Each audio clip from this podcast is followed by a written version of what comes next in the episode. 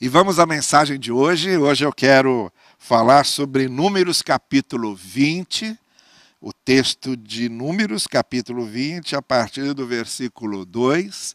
O contexto desse texto uh, vocês já, já conhecem, pelo menos uma parte boa de vocês já conhecem. O povo hebreu foi libertado do Egito, da escravidão do Faraó, do jugo do Faraó, por Moisés. E agora eles estão atravessando o deserto a caminho da terra prometida, que é a terra de Canaã, que Deus prometera a Abraão lá atrás, quando prometeu a Abraão: Olha, da sua semente eu vou fazer um povo, e esse povo será um povo livre e terá a sua nação. Está lá o, o povo agora caminhando para tomar posse da terra prometida. Essa travessia do deserto devia durar, durar dois anos. Essa travessia ali do Egito até o sul do Oriente Médio, ali o sul de Canaã, era uma travessia que duraria dois anos. Entretanto, durou 40. Durou 40 por causa da incredulidade do povo, durou 40 anos por causa da rebeldia do povo, durou 40 anos por causa de alguns episódios de incredulidade e rebeldia, entre eles esse que a gente vai ler hoje. Então eu queria que nós começássemos pensando o seguinte: Deus tem propósitos para a nossa vida. Deus tem propósitos para a nossa vida. Nós é que muitas vezes não é, somos fiéis e esses propósitos não se realizam por causa da gente, porque a gente atrapalha. Nós somos nosso próprio tropeço. Nós atrapalhamos, sabe? É igual aquela história do, do, do homem que não acreditava em Deus por causa do sofrimento do mundo. Ele dizia: Eu não creio em Deus porque se Deus existisse, o sofrimento do mundo não, não haveria pessoas não estariam em guerra, crianças não morreriam na guerra, pessoas não se matariam, pessoas não tirariam a vida umas das outras. E aí ele olhou para ele, ele era uma pessoa de, de barba espessa, bigode, barba espessa, e falou para ele assim: Olha, eu não acredito em barbeiros. Aí ele falou: Mas barbeiro existe. Ele falou: Não, mas eu não acredito, não acredito porque você está com essa barba que nunca faz, você está com esse bigode maltratado, está com esse cabelo que não tem trato nenhum. Aí ele arregalou o olho, aí ele entendeu. A gente às vezes diz que não acredita em Deus por causa de coisas que nós mesmos produzimos. As guerras, a violência, pessoas tirarem a vida das pessoas, a injustiça social, a desigualdade social, a miséria, a pobreza, existem por causa de estruturas e de condições que o próprio egoísmo, a própria arrogância humana e a própria impiedade humana criam. Nós somos vítimas das próprias estruturas de maldade que nós criamos, e não estou falando só dos pecados individuais, agora estou falando de pecados estruturais. A injustiça, a desigualdade, a miséria, a pobreza, guerras, violências, corrupção, são pecados estruturados, sabe? Que estão ali como um edifício construído, que não é só uma questão pessoal, não, é uma estrutura pecaminosa criada, uma estrutura de interesses, de egoísmo, de maldade. Por isso que fica tão difícil às vezes, acabar com uma coisa dessa. Fica tão difícil acabar com corruptos, porque a estrutura da corrupção é muito forte.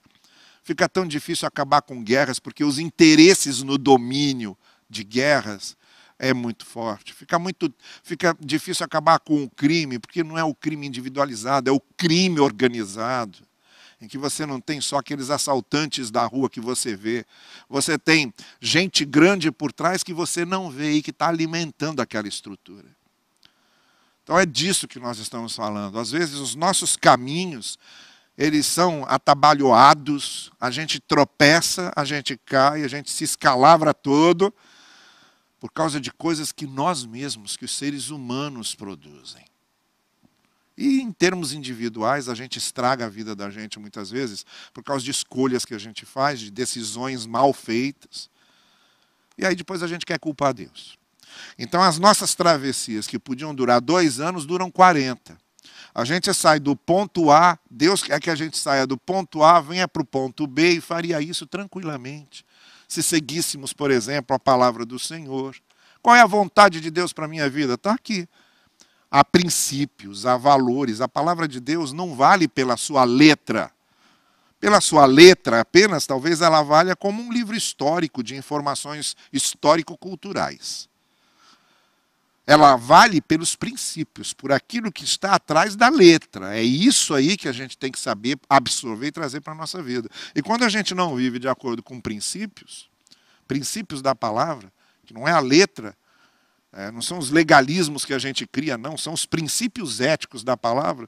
Quando a gente vive fora disso, a gente cria um monte de obstáculos no caminho da gente. Aí a travessia que era para durar dois anos, dura 40, a gente quebra a cabeça, a gente se arranha todo, a gente se fere todo, a gente atrasa a nossa caminhada, a gente sai em atalhos e becos que a gente não devia sair, a gente cai em buracos, a gente cai no lamaçal, se mancha tudo, se suja tudo, se, se, se fere todo. Por quê? Porque a gente cria essas situações. Então, esse texto está falando de uma situação que o próprio povo criou na travessia do deserto, por falta de confiança em Deus, por falta de ouvir a Deus, por falta de fidelidade aos princípios que Deus havia estabelecido nessa aliança com o povo, a travessia, em vez de durar dois anos, durou 40. Entre outros motivos, um dos motivos foi esse aqui. Veja bem, não havia água para o povo. Começa assim o versículo 2 do capítulo 20 de Números. Então o povo se juntou contra Moisés e Arão. Discutiram com Moisés e disseram: Quem dera tivéssemos morrido quando os nossos irmãos caíram mortos perante o Senhor. Porque vocês trouxeram a Assembleia do Senhor, o povo do Senhor, a esse deserto. Esse deserto em que estamos agora. Para que nós e os nossos rebanhos morrêssemos aqui. Por que vocês nos tiraram do Egito, nos trouxeram para este lugar terrível? Aqui não há cereal, nem figos, nem uvas, nem romãs, nem água para beber. Então Moisés e Arão saíram de diante da assembléia para a entrada da tenda do encontro e se prostraram com o rosto em terra, e a glória do Senhor lhes apareceu. E o Senhor disse a Moisés: Pegue a vara com seu irmão Arão, reúna a comunidade, e diante desta falhe aquela rocha, e ela verterá água. Vocês tirarão água da rocha para a comunidade e os rebanhos beberem. Então Moisés pegou a vara que estava diante do Senhor, como este lhe havia ordenado. Moisés e Arão reuniram a assembleia em frente à rocha e Moisés disse: Escutem, rebeldes, será que teremos que tirar água dessa rocha para vocês, para dar a vocês? Então Moisés ergueu o braço, bateu na rocha duas vezes com a vara, jorrou água e a comunidade e os rebanhos beberam. O Senhor, porém, disse a Moisés e Arão: como vocês não confiaram em mim para honrar minha santidade à vista dos israelitas, vocês não conduzirão esta comunidade para a terra que dou a vocês. Essas foram as águas de Meribá, que quer dizer águas amargas, onde os israelitas discutiram com o Senhor e onde ele manifestou sua santidade entre eles. Olha, eu quero refletir com vocês algumas coisas nesse texto, tá bem? A primeira é o seguinte: a gente precisa ter uma uma visão desses desertos. O texto começa dizendo que a comunidade estava no deserto e não havia água. É, é parte intrínseca da realidade dos desertos falta água. Okay? Isso é, é óbvio. A partir do momento que você está atravessando um deserto, a possibilidade de você ter água é sempre infinitamente maior do que a possibilidade de não ter. É, é claro que se você está num deserto, todas as circunstâncias do deserto, todo o contexto do deserto leva mais a experimentar falta d'água, escassez de água, do que fartura de água, do que sobra de água. Isso é óbvio. Então, a primeira coisa que eu quero sugerir a você é que você mude o seu ponto de vista sobre a realidade. O mundo que nós vivemos é um mundo caído, um mundo longe de Deus, um mundo, como diz João, que jaz no maligno. Então, é um mundo violento, é um mundo mau. As pessoas são violentas e más. As pessoas, elas são boas apenas relativamente, mas não em termos absolutos. Isso quer dizer que, por melhor que eu seja, eu nunca vou ser uma pessoa perfeita. De vez em quando eu vou sentir inveja, vou ter ciúme, vou ter um sentimento de mágoa, vou ter um sentimento de ódio, por melhor que eu seja. Dentro de mim há sentimentos que eu não domino. Essa é a realidade. É a realidade do mundo em que vivemos e é a realidade do que somos, do que nós somos. O apóstolo Paulo já dizia isso, olha, eu às vezes me examinando muito bem, detalhadamente, eu vejo que o que eu quero fazer não faço, o que eu não quero fazer eu acabo fazendo. Essa é o que Paulo chama em Gálatas de a luta da carne contra o espírito, esse duelo, esse embate, é, é, esse confronto inevitável. Essa é a realidade do mundo caído e mesmo nós, quando conhecemos a palavra, e mesmo nós, quando nascemos de novo, e mesmo nós, quando temos o Espírito de Deus habitando em nós, vivemos no mundo caído e temos em nós também a parte da carne, a parte do egoísmo, a parte da vaidade, que não cala, continua falando. A voz da carne é mais fraca, em quem dá mais espaço à voz do Espírito, mas a voz da carne está lá falando. Então, essa é a primeira coisa que a gente precisa ter, é uma visão realista para esse mundo e para nós mesmos. Somos assim, o ser humano é assim, o mundo é assim. Se é deserto, é porque vai faltar água. A, a falta d'água, a escassez d'água não é uma novidade, é uma naturalidade do contexto desértico, do contexto do ermo, do contexto do areal em que estamos, da falta de água faz parte daquela realidade. Então, se você tiver problemas, tiver que sofrer, ficar doente, tiver conflitos familiares, é, problemas que você mesmo cause, sentimentos que você não, não gosta de ter e tem e sabe que tem, isso faz parte da vida e, e desertos a gente tem que atravessar, não pode contornar. Então é o que está acontecendo aqui. Só que, para que essa travessia do deserto e essa falta d'água sejam minoradas, sejam atenuadas, precisa de algumas coisas. E o texto fala exatamente do que faltou ali é, para tornar o deserto menos pesado. Então, se a vida já é pesada desse jeito, se a vida já é um deserto, se a nossa travessia aqui é difícil, eu lembro sempre as palavras, as palavras do Riobaldo, que é o personagem do Guimarães Rosa em Grande Sertão Veredas, que, na minha opinião, é o maior romance da literatura brasileira. Então, pegando a, a história dos jagunços do sertão de Minas, e o Riobaldo é um ex-jagunço que está contando as suas memórias, há uma frase que vai pontuando a construção do romance, enquanto o Riobaldo vai contando a sua vida de jagunço e o que acontecia, que acaba se tornando não só numa parábola do que é o Brasil, mas numa parábola do que é a vida e o mundo, ele vai repetindo uma frase que é a seguinte: Viver é negócio muito difícil. A vida é uma coisa muito difícil.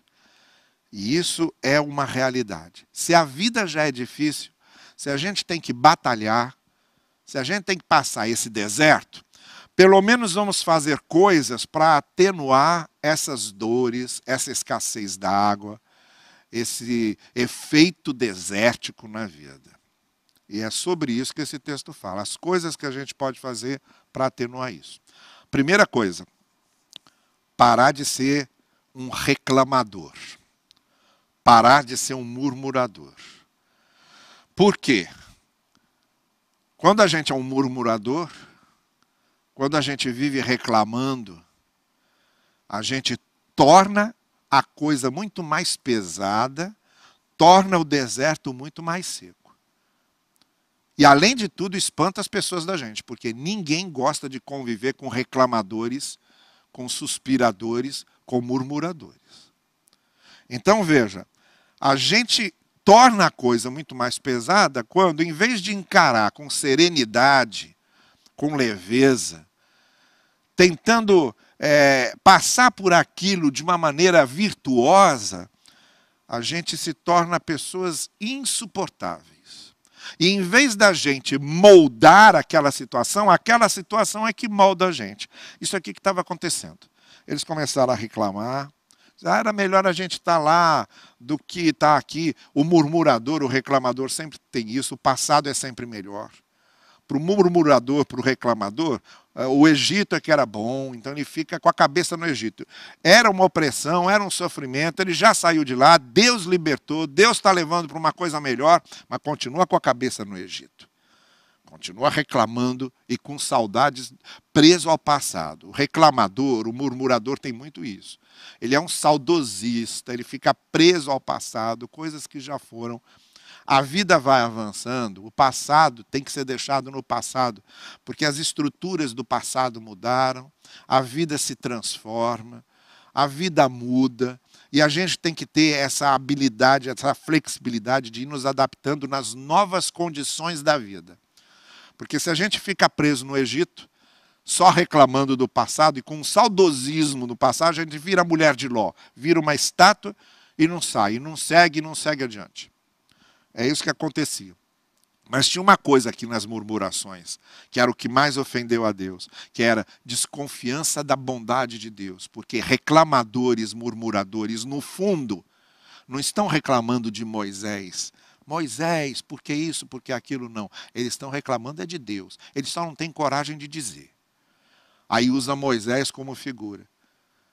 Mas estão reclamando é de Deus. Eles estão desconfiando é da bondade de Deus. Por que, que Deus trouxe a gente aqui nesse deserto? Por que, que nós, com nossos rebanhos, vamos morrer aqui? Ele trouxe a gente para isso? Para a gente morrer no deserto? Olha, essa desconfiança da bondade de Deus é antiga. Já vem lá de Gênesis 3. Porque Toda a queda está afirmada justamente nessa tentação de se duvidar da bondade de Deus, que foi o que a serpente fez. Ah, Deus não quer que vocês comam daquele fruto, porque Ele não quer que vocês sejam iguais a Ele. Deus é ciumento, Deus quer imperar sozinho, Deus não quer que vocês conheçam como Ele conhece. Por isso é que ele proibiu vocês de comer aquele fruto. E aí semeia o sentimento da desconfiança da bondade de Deus, que é a base de todo o sentimento de incredulidade. Será que Deus me esqueceu? Será que Deus ouve minhas orações? Será que Deus me ama mesmo? Será que Deus é realmente bom? Se Deus fosse realmente bom, essa pandemia não tinha acontecido. Se Deus fosse realmente bom, eu não tinha ficado doente. Se Deus fosse realmente bom, eu não tinha enterrado uma pessoa que eu gosto tanto. Se Deus fosse realmente bom, o mundo não era isso a base de toda murmuração, de toda reclamação, é essa incredulidade. É essa dúvida da bondade de Deus. E aí, quando a gente duvida da bondade de Deus, duvida da graça de Deus, duvida da misericórdia de Deus, todo o deserto fica mais seco, toda a cruz fica mais pesada, tudo fica mais insuportável. Então, a primeira coisa que esse texto diz que a gente tem que evitar para que a travessia do deserto, já que tem que acontecer, aconteça de uma maneira muito mais leve, é evitar essas reclamações, essas murmurações, que nos tornam pessoas insuportáveis, que afastam as pessoas da gente, que nos tornam ingratos, ingratos, que nos tornam em saudosistas presos a um passado que já foi, e principalmente que nos tornam em pessoas que desconfiam de que Deus é bom desconfiam do amor de Deus. A gente não tem coragem de dizer. A gente só não tem coragem de dizer. Mas todos os nossos atos e os nossos sentimentos brotam daí, dessa desconfiança de que Deus é bom. Bom, então, se nós temos que atravessar o deserto, e se essa travessia tem que ser mais leve, a primeira coisa a evitar é evitar as murmurações, as reclamações que vêm de um saudosismo inconsequente e de uma desconfiança mórbida a respeito da bondade e da graça de Deus. Vamos adiante. Uma segunda coisa que ajuda a gente a atravessar esse deserto com menos sofrimento, com menos peso e de uma maneira mais leve, de uma maneira mais serenizada, está aqui. Quando então Deus diz a Moisés: Olha, então pega a vara, você vai ordenar que a rocha dê água. Moisés foi e bateu na rocha. E aí, quando Moisés bate na rocha, a rocha dá água realmente. Mas Deus não tinha mandado isso. Ele tinha mandado falar a rocha e não bater na rocha. E é isso que eu quero dizer a você. A gente às vezes torna essa travessia é, mais pesada porque a gente dá vazão a certas raivas, mágoas, ressentimentos. Naquele momento, Moisés estava com muita raiva do povo. E Deus diz a ele: Olha, só fala rocha, fala rocha, rocha, precisamos de água. Sei lá se era isso, mas devia ser mais ou menos isso. Rocha, precisamos de água. E a rocha daria água. A água começaria a minar da rocha, a brotar da rocha. Mas ele foi lá, feriu a rocha. Então a sua raiva levou a fazer uma coisa, a conseguir uma coisa. Conseguiu. A água realmente veio, mas a um preço muito alto. Às vezes, a gente, por causa de sentimentos ruins, de raivas, mágoas, ressentimentos, é, espírito de competição, de concorrência, egoísmos, individualismos, sabe? Vaidades e arrogâncias seja lá o que for, por causa de sentimentos que nos levam a, mesmo tendo ouvido o que Deus disse, a gente distorce e, mesmo chegando aos mesmos resultados, a gente faz de um jeito errado. A gente faz de uma maneira errada.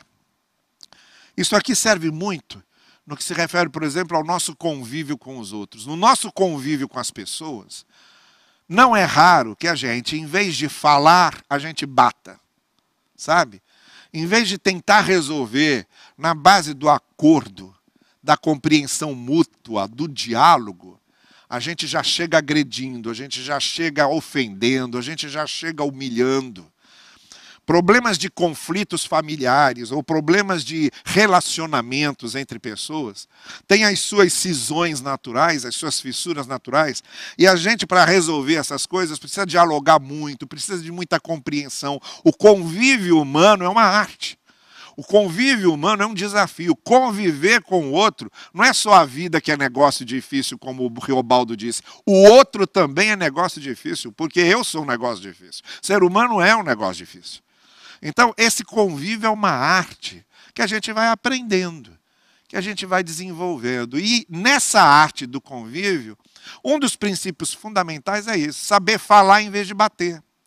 Saber resolver na base de ouvir, de compreender, em vez de agredir, em vez de ofender. Tem pessoas que dizem dez palavras, entre essas dez palavras, oito são ofensas. Há pessoas que, até por causa do lugar que ocupam, deviam ver a sua responsabilidade na maneira de tratar os outros. E não respeitam o lugar, às vezes, e o ofício que ocupam, e saem ofendendo todo mundo.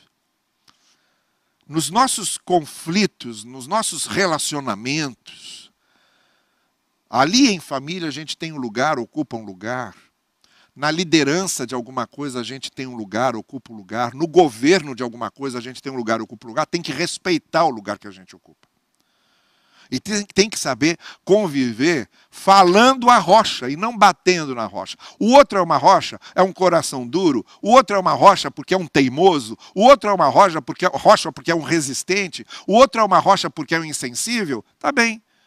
Mas eu consigo fazer com que brote água dessa rocha com amor, com misericórdia, com compaixão, falando em vez de bater. Foi justamente porque bateu na rocha, em vez de falar a rocha, que Moisés não entrou na terra prometida. A gente perde, perde muitas heranças boas da vida. A gente perde de chegar a certos lugares. A gente perde de conseguir certas coisas por causa disso, de nós, em vez de falarmos, batermos na rocha. E a gente torna então o deserto muito mais pesado, muito mais seco. Quando a gente tem esse jeito de conviver com as pessoas. Quando tem esse jeito tosco, bruto de resolver as coisas, de passar por cima dos outros, de não respeitar o sentimento dos outros. A gente perde muita coisa na vida Porque em vez de falar a rocha, a gente bate na rocha. Se a gente já está num deserto, a primeira coisa que a gente tem que fazer é esquecer esse passado que já foi, não ficar preso num saudosismo que nos torna estátuas de Ló e ver a realidade, ver o presente como ele é. E também nos livrarmos dessas reclamações e murmurações, que são desconfiança da bondade de Deus, essa é a primeira coisa. A segunda coisa é aprender a conviver, a falar a rocha em vez de bater, aprender a arte do convívio com os outros, porque nesse deserto nós estamos atravessando em comunidade. Não estamos sozinhos. A gente atravessa esse deserto com os outros. Os outros fazem parte da nossa vida, parte da família, parte de colegas de trabalho, colegas de estudo, de vizinhos, de irmãos da igreja, seja o que for. Os outros fazem parte dessa travessia. E se a gente não aprender a atravessar, sabendo conviver com os outros, esse deserto vai ficar cada vez mais pesado. Essa é a segunda coisa. E a terceira e última coisa. O texto termina dizendo que então, aquele lugar, depois que as águas brotaram, e que eh, o povo começou a beber daquelas águas, mas por quê? Foi em cima do conflito do povo e foi em cima da, da raiva de Moisés que aquela água brotou. Aquelas águas ficaram conhecidas como águas de Meribá ou águas amargas. E essa é a terceira coisa que eu quero dizer para você. Essa travessia do deserto é a construção da sua história. Da sua história. Você aqui está escrevendo uma história, que é a sua história. Como é que você tem escrito a sua história? Quais são as cenas da sua história que você está escrevendo? Eu escrevo a minha, você escreve a sua. Não tem jeito de eu escrever a sua nem de você escrever a minha. Nós é que escrevemos as nossas histórias. Como é que a sua história, como é que a minha história vão ficar conhecidas? Serão águas doces ou serão águas amargas? Quando eu olhar para a minha história, e quando eu olhar para o que eu escrevi, o nome vai ser água amarga ou o nome vai ser água doce?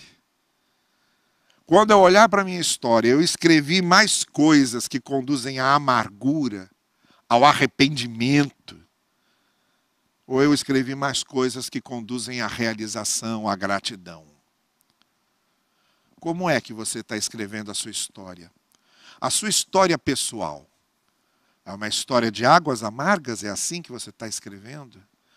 Nessa travessia do deserto, a sua história está sendo escrita com coisas que você vai recordar e vai agradecer, coisas que você vai olhar para trás e vai dizer: ainda bem que eu fiz desse jeito.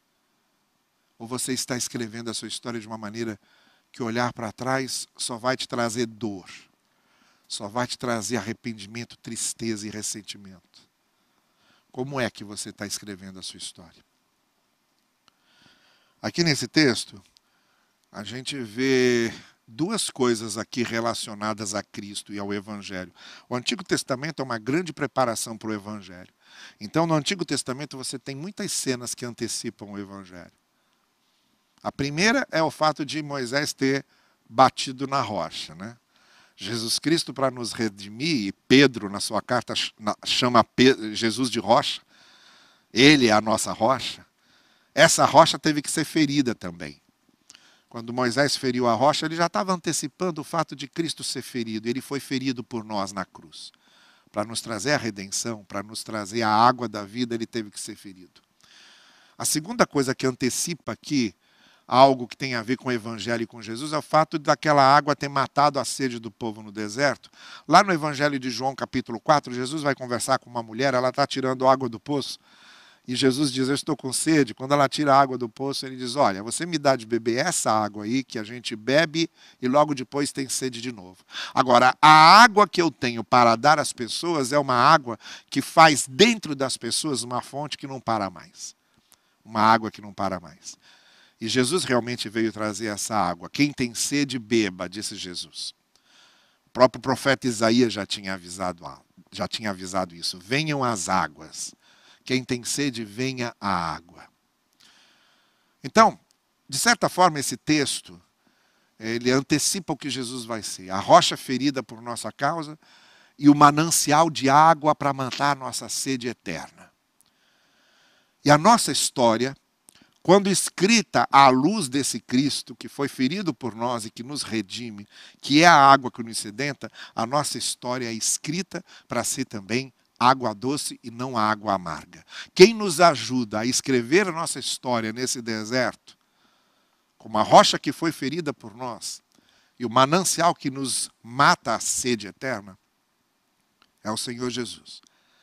Ele ajuda a mim e ajuda você a escrevermos a nossa história, para que a nossa história não seja uma história de águas amargas, para que não fique uma tabuleta lá, para quando as pessoas passam, a tabuleta diz águas amargas, Meribá. Não.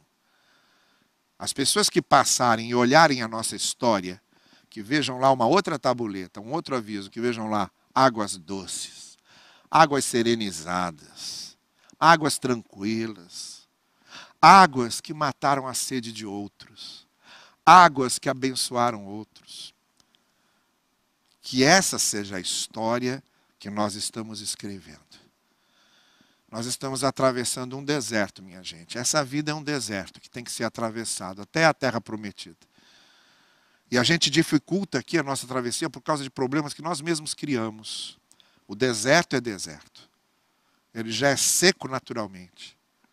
Ele já é árido naturalmente. Ele já é de escassez naturalmente. Assim é a vida. Mas a gente pode melhorar muito isso. Muito isso. Sem reclamações que são só saudosismo e desconfiança da bondade de Deus. Sem ficar batendo na rocha e, em vez de bater na rocha, falar a rocha, sabendo conviver bem com os outros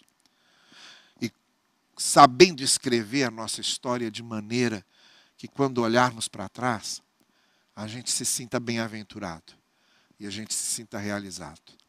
Quem nos ajuda a escrever essa história é o nosso Senhor Jesus.